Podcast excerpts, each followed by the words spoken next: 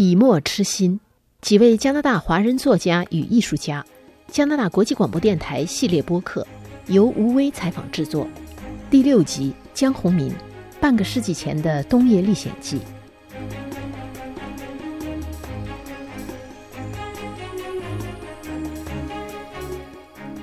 江宏民教授来到爱德华王子岛的时候，岛上居民要过海只能靠渡轮。一九九七年。连接爱岛和加拿大大陆地区的联邦大桥建成，渡轮也就从此退出了爱岛人的生活。当时，江宏民教授特意为渡轮停业写了一篇文章，刊登在当地的报纸上。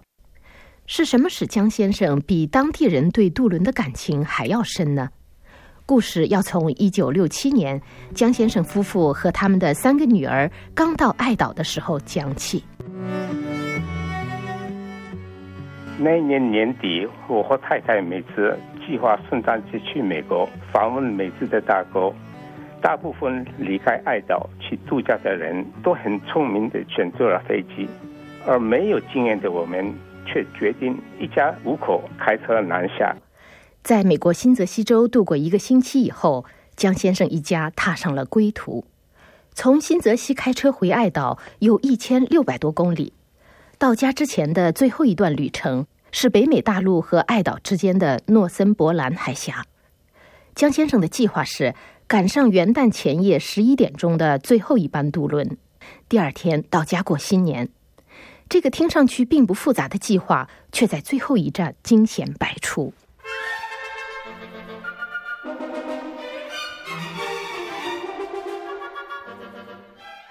我们在三十号半夜出发。路上下了点雪，我们也不在意。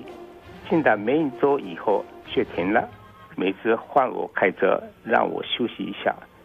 但是我刚睡着，就被每次的尖叫声惊醒，同时感觉好像车子正在冲下悬崖。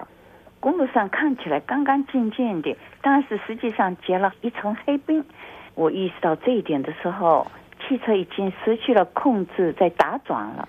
在高速公路上三条线上，我开的是中间的一条，车急转了三百六十度，忽然停了。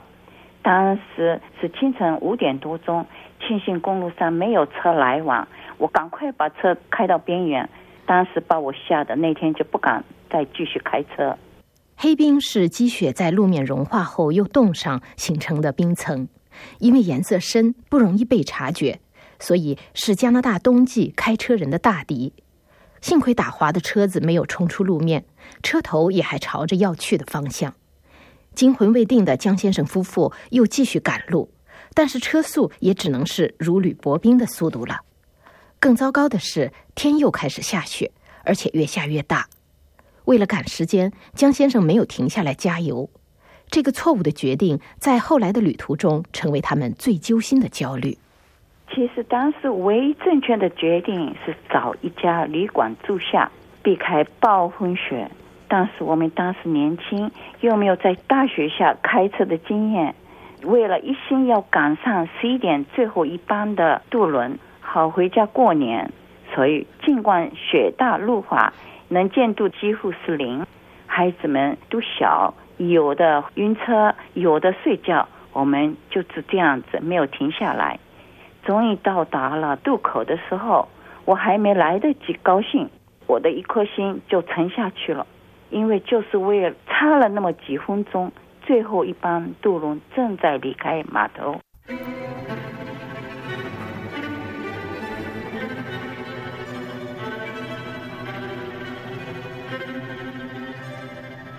那是天气创造了低温记录的一天，非常冷。而我们因为处境绝望，感觉上更冷。渡口除了我们以外，没有一个人。我们如果待在车里等一夜，恐怕会冻死。附近没有旅馆，而靠剩下这一点点汽油开到最近的城市蒙顿去，几乎是等于自杀。我们是进不得、退不得、也留不得，情况正是不能再糟。每次一路保持啊惊人的冷静，现在也忍不住开始哭起来。江先生在空荡荡的渡口到处找，终于找到了一个正在关门的工作人员。他告诉江先生，第二天早上六点才会有下一班渡轮。不过现在有一艘船在码头过夜，也许江先生可以跟船长谈谈。船长在他的船房准备上船，但是还是很客气的接待我。他认真的听我讲完我们这一天的经历，然后说：“别担心，我们会送你们回家。”我几乎不相信自己的耳朵。你是说你送我回家？他的回答是肯定的。我又问了一遍：“你的意思是今天晚上？”船长的回答是：“现在。”他又接着问：“是不是还有别的车在等渡轮？”我告诉他：“只有我们一家。”心里很怕他会改变主意。船长没有改变主意，他让我们把车开到船上，下令立刻出航行驶，慢慢的离开了码头。那一夜，在那大风雪下，我们一家人很庆幸的在诺桑布朗海峡中间迎接了新的一年。远离寒冷和黑暗，经常觉得很吵人的发动机，这会儿让我觉得像听到了平安夜的歌声，我们都觉得非常的格外的安心和感激。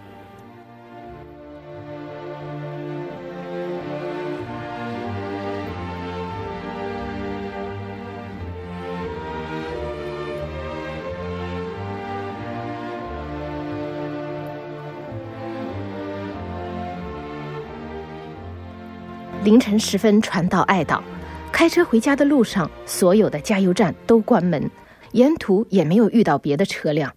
好容易开车回到了家，汽油在江先生把车停好以前耗尽了最后一滴。这是一次让人想起来十分后怕的旅程。且不说在暴风雪天气开车的危险，如果没有遇到那位船长，一家人完全有可能在码头上被冻死。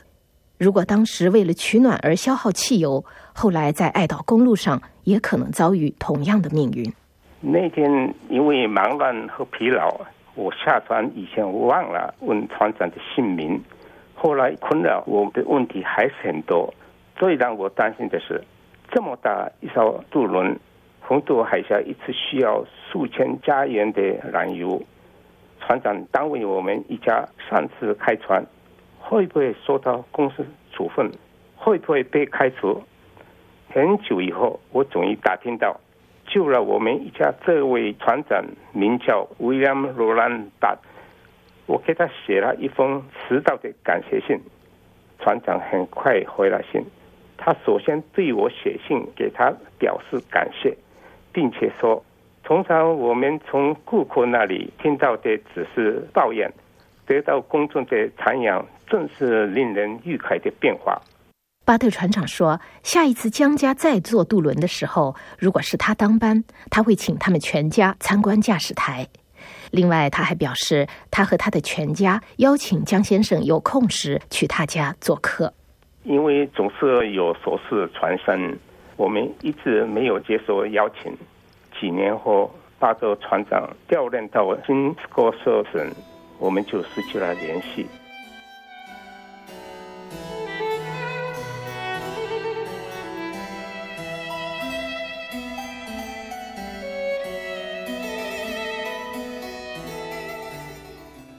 一九九七年，联邦大桥建成，渡轮在那一年的五月底最后一次横渡海峡。当江先生在电视上看到这条新闻的时候，三十年前的往事一下子涌上心头。他在报纸上发表了一篇回忆文章，同时也开始打听巴特船长的下落。几经周折以后，江先生终于得知，巴特船长已经退休，现在患了癌症，和他的妻子住在新斯科舍省的阿纳波利斯河谷。江先生于是专程去看望他。巴特船长见到江先生很高兴，两人一起谈论旧事。船长告诉江先生。那一天，他们确实是空船返回了原地。不过，他并没有因擅自开船惹麻烦。江先生临走前，巴特船长带他到院子里，自豪的请他看停在那里的露营车，并且告诉江先生他们一家有多么喜欢露营。我告诉船长，爱岛是露营爱好者的天堂，并且邀请他来我们家。他只是微笑着点点头。我以为他反应不热烈，只是因为兴趣不高。但他没有告诉我的就是，他的癌症已经到了晚期，剩下的时间不多了。我六月份登门拜访，七月份船长就去世了。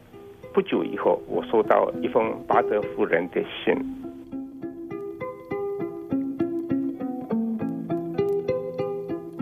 巴特夫人在信里说：“我的丈夫罗兰在您走后很多次说起这次重逢，他当时身体不舒服，但是我知道您专程来看他，让他有多高兴。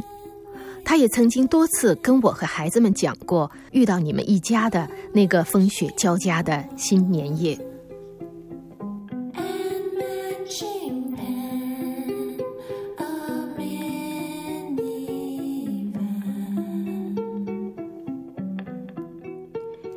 江宏明先生说：“一九六七年的那次旅行，让他在一天之内亲身体验到北方生活的很多方面，气候的严酷，冬季旅途的凶险，以及爱德华王子岛的偏僻。但是在同一天里感受到的人情温暖，也使他终身难忘。”